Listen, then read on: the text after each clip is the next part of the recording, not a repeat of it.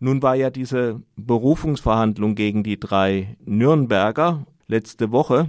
Was ist denn dabei rausgekommen? Wie lief das ab? Ja, rausgekommen ist nichts und das ist schon das äh, Absurde an diesem, aber es zeigt einen neuen, einen neuen Hinweis auf die ganze Absurdität, die da läuft. Also eigentlich sollte in dem Verfahren geklärt werden, ob zum einen das Berufungsverfahren überhaupt zulässig ist, weil äh, es eher un, unnormal in Frankreich, dass in so einer schnellen Zeit, also nach einem guten Monat, irgendwie eine Berufungsverhandlung stattfindet. Äh, dann sollte geklärt werden, äh, ob, also ein Haftprüfungstermin, ob die Leute weiter in Haft bleiben sollen. Die sind ja jetzt äh, seit einem guten Monat im Knast. Und äh, all das wurde nicht geklärt, sondern nach acht Stunden wurde einfach diese Entscheidung dazu äh, auf den 17. Oktober vertagt. Und das ist deswegen besonders absurd, weil die zwei von den dreien in dem Fall ja schon praktisch die zweimonatige Strafe abgesessen haben. Ich weiß nicht, äh, mir scheint, dass dahinter vielleicht eine politische Entscheidung steht, dass man es genau deswegen so macht und dass man dann am 17. sagen kann, ja, man muss ja gar nicht mehr darüber entscheiden, weil die Sache ist ja schon so für zwei erledigt. Es könnte sein, das wird man noch sehen. Ähm, es ist einigermaßen erstaunlich, wie das Ganze läuft.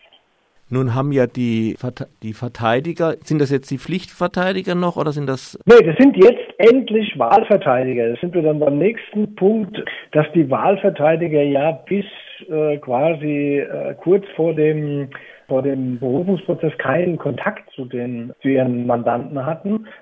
Das, da, man wusste bis zu dem Abend äh, vor der Verhandlung noch nicht einmal, wo die stattfinden wird. Also erst am Abend vor der Verhandlung haben sich die Eltern auch mit den Verteidigern treffen können. Das ist alles ein unglaublicher Wirrwarr, weshalb ich das Ganze ja auch als äh, Justizfarce äh, bezeichnet habe in meinen Artikeln.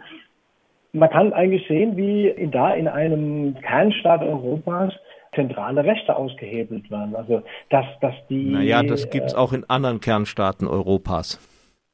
Also müsstest du mir sagen, wo das so krass läuft, dass man noch nicht mal mit seinem Pflicht, mit, nicht mal mit seinem Verteidiger Kontakt hat oder nicht mal zu seinen äh, einen Anruf machen kann zu seinen Angehörigen. Also das ist mir aus anderen Kernstaaten Europas nicht bekannt. Das ist aber ein, äh, Ergebnis eines neuen Gesetzes von dem Herrn Macron, der so absurde Dinge da verabschiedet hat, wie dass man genau in dem Fall, wenn man in Berufung geht, also in dem Fall von den drei Nürnbergern, die äh, trotz ihrer schwachen Sprachkenntnisse und dass ihre Pflichtverteidiger da ihre Arbeiten nicht, äh, nicht gemacht haben, äh, trotzdem Berufung eingelegt haben gegen, diese, gegen dieses Urteil in einem Eilverfahren, also ohne Wahlverteidiger. Also auch das ist für einen europäischen Kernstaat eigentlich nicht unbedingt so ganz normal dass sie es geschafft haben, einen Berufungstermin anzusetzen und dass in Frankreich in diesem Fall es weiterhin unmöglich ist, dass man mit seinen Angehörigen telefoniert. Das sind Sachen, die, die sind eher völlig absurd und äh, da sieht man doch, dass mit,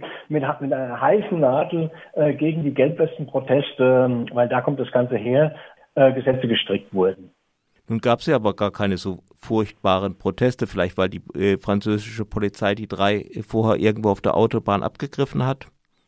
Naja, also ich meine, das ist natürlich völlig absurd.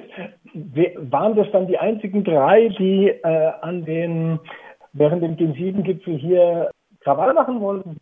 Es gab von Anfang an klar die Parole vom Gegengipfel und von den Veranstaltern, dass man einen friedlichen zivilen Ungehorsam gegen diesen Gipfel machen will. Und daran haben sich praktisch auch alle gehalten. Es gab ja eine Demonstration mit 15.000 Menschen. Da hätte man locker irgendwelche Sachbeschädigung oder was auch immer, Angriffe auf die Polizei starten können. All das ist nicht passiert. Und was das Absurdeste in diesem ganzen Ding mit den drei Nürnbergern ist, die wurden ja schon einige Tage vor diesem Gipfel verhaftet an der Autobahn und nach ihren Aussagen äh, wollten sie überhaupt nicht zu dem Gegengipfel, sondern auf dem Campingplatz in Lequeitio, das ist im spanischen Teil des Baskenlandes. Und das hat jetzt äh, der Bayerische Rundfunk, der Einsicht genommen hat in die Chatprotokolle mit ihren äh, Freunden, die nämlich auch schon in Lequeitio waren. Die haben überhaupt erst Alarm geschlagen, dass die drei irgendwie fehlen konnte der Bayerische Rundfunk nachvollziehen, dass da, also die Aussagen von den drei nachvollziehen, dass die gar nicht auf den G7-Gipfel wollten, sondern dass sie einen Campingurlaub wie geplant in Lake Ketio machen wollten. Und diese Chatprotokolle hat auch der, oder die Verteidiger dem Gericht vorgelegt und das hat vielleicht dem Gericht es etwas schwierig gemacht, äh, jetzt einfach dieses Urteil zu bestätigen, weil äh, es ist alles total abstrus, was da läuft. Wie wird das jetzt in Frankreich gesehen? Gibt es da überhaupt eine Öffentlichkeit dafür? Es gibt eine kleinere Öffentlichkeit dafür. Ähm, hat man auch daran gesehen, dass äh, an dem Morgen vor dem Prozess äh, ein paar Dutzend Leute vor dem Gerichtssaal auch protestiert haben gegen diese Geschichten. Im Rahmen, im, im Bereich der, der Gelbwesten wird es auch debattiert, wobei die das natürlich alles schon kennen. Es ist ja auch ganz interessant, dass das die einzigen drei sind, die im Rahmen dieses Gipfels überhaupt im Knast sitzen. ähm, ansonsten niemand im Knast sitzt. Es gibt zwar einige Verfahren im Rahmen dieses Gegengipfels, ähm, ähnlich absurd zum Beispiel auch gegen die französische Menschenrechtsliga. Denen wird auch äh, vorgeworfen, den Mitgliedern, die als Beobachter bei den Gipfelprotesten waren, denen wird auch vorgeworfen, sie hätten Straftaten geplant. Und in dem Fall dienen zum Beispiel äh, Schutzbrillen oder Gasmasken für diesen äh, äh, für diese Vorwürfe. Klar, äh, Journalisten oder Beobachter, ähm, wenn man weiß, wie das in Frankreich halt abläuft, dass die Polizei sofort beim kleinsten äh, Hinweis auf irgendwas massiv mit Tränengasgranaten antwortet, dann hat man keine Chance mehr irgendwie zu arbeiten, wenn man keine Gasmaske aufhat. Und das war zum Beispiel bei dem Gipfel auch, und das haben mir einige deutsche ähm, Fotojournalisten auch mitgeteilt.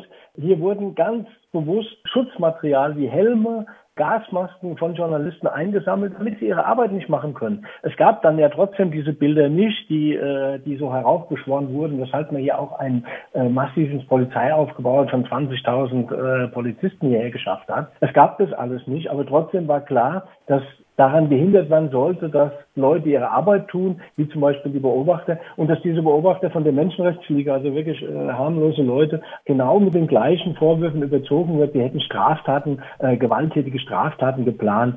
Also das ist einfach nur nur absurd, das ist einer bestimmten Hysterie geschuldet. Man muss wahrscheinlich sowas durchziehen, nachdem man so ein Polizeiaufgebot hier, äh, Aufgebot hierher geschafft hat, dass man das irgendwie rechtfertigen kann. Aber äh, irgendeinen realen Hintergrund hatte das nicht.